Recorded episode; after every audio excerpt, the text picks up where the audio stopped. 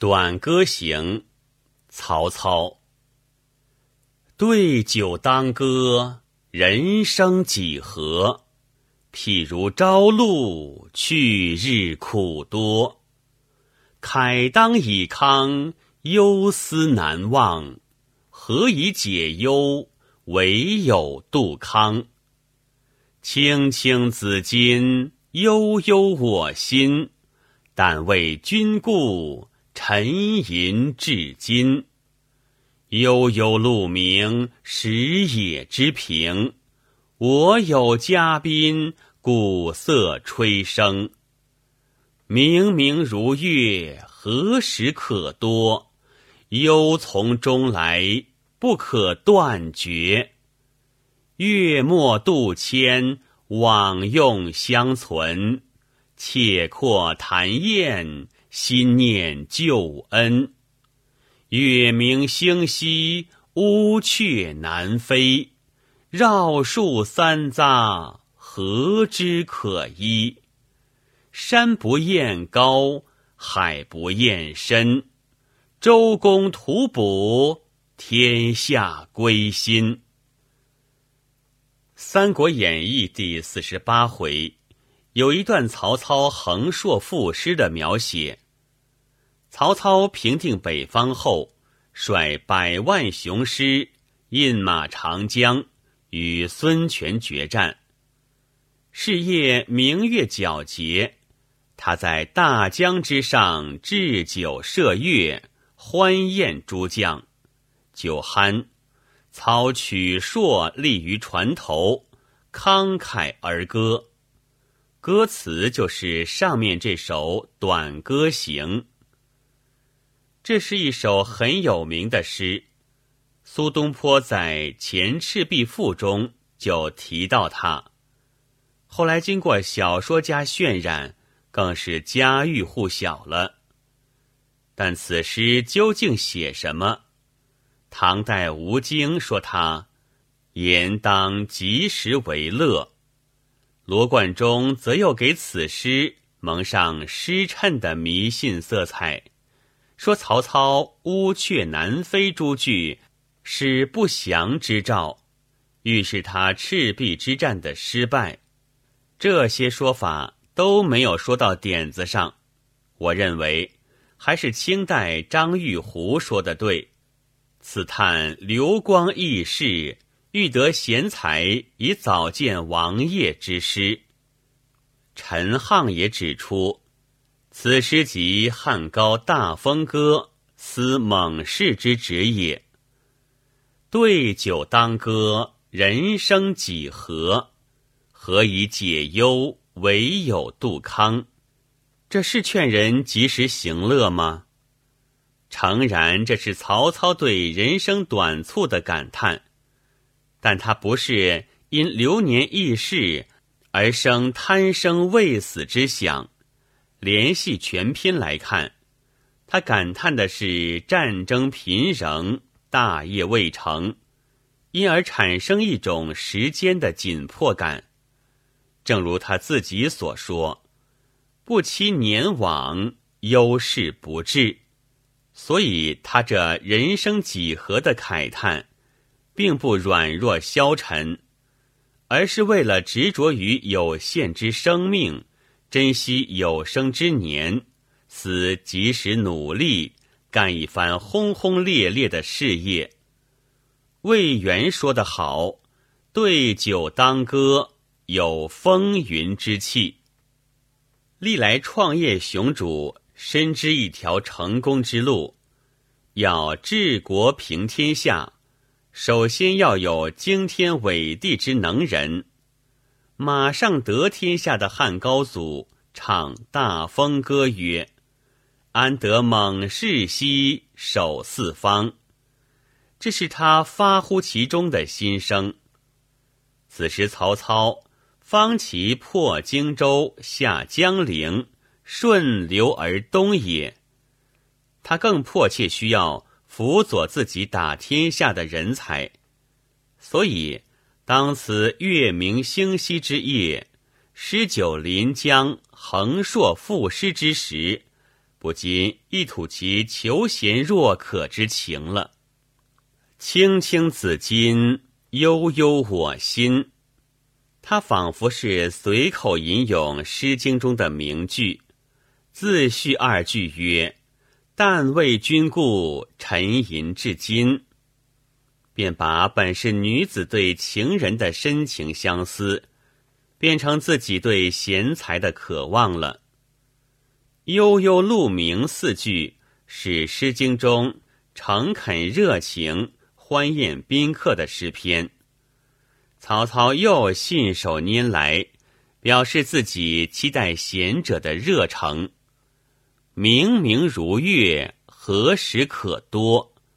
又把贤者比为高空的明月，光照宇内，可望而不可及，不由使人忧从中来，不可断绝。感谢月末渡迁远道而来的贤士们，屈尊相从。今日的宴会上促膝谈心，真感到莫大的快慰。可是我知道还有大批贤士尚在歧路徘徊，他们像南飞乌鹊择木而栖，绕树三匝，还没有最后选定归宿呢。于是，曹操对天下贤才发出由衷的呼唤：“山不厌高，海不厌深，周公吐哺，天下归心。”表示自己有宽广的政治胸怀，求贤之心永无止境，犹如大海不辞涓流，高山不弃土石一样，并且。他以礼贤下士的周公自立，号召天下贤才来归，开创一个天下归心的大好局面。这四句诗气魄宏伟，感情充沛，表现出统一天下的雄心和进取精神。在千古诗人中，只有曹操这样一位雄才大略。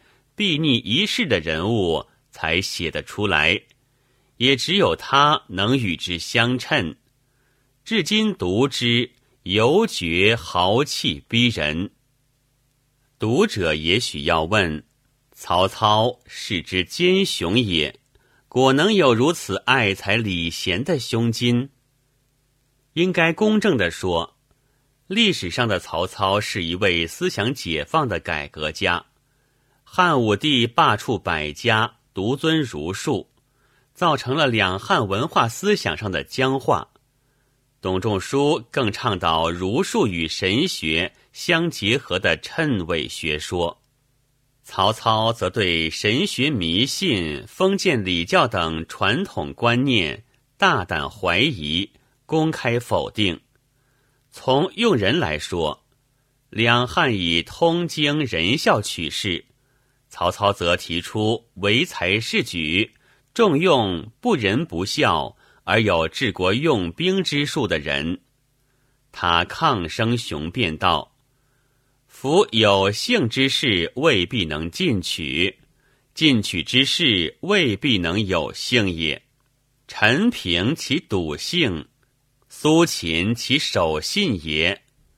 而陈平定汉业。”苏秦既若焉，由此言之，事有偏短，庸可废乎？《三国志·武帝纪注》引魏书说他知人善察，难炫以伪，把于禁越禁于行阵之间，取张辽、徐晃于王鲁之内，皆左命之功，列为名将。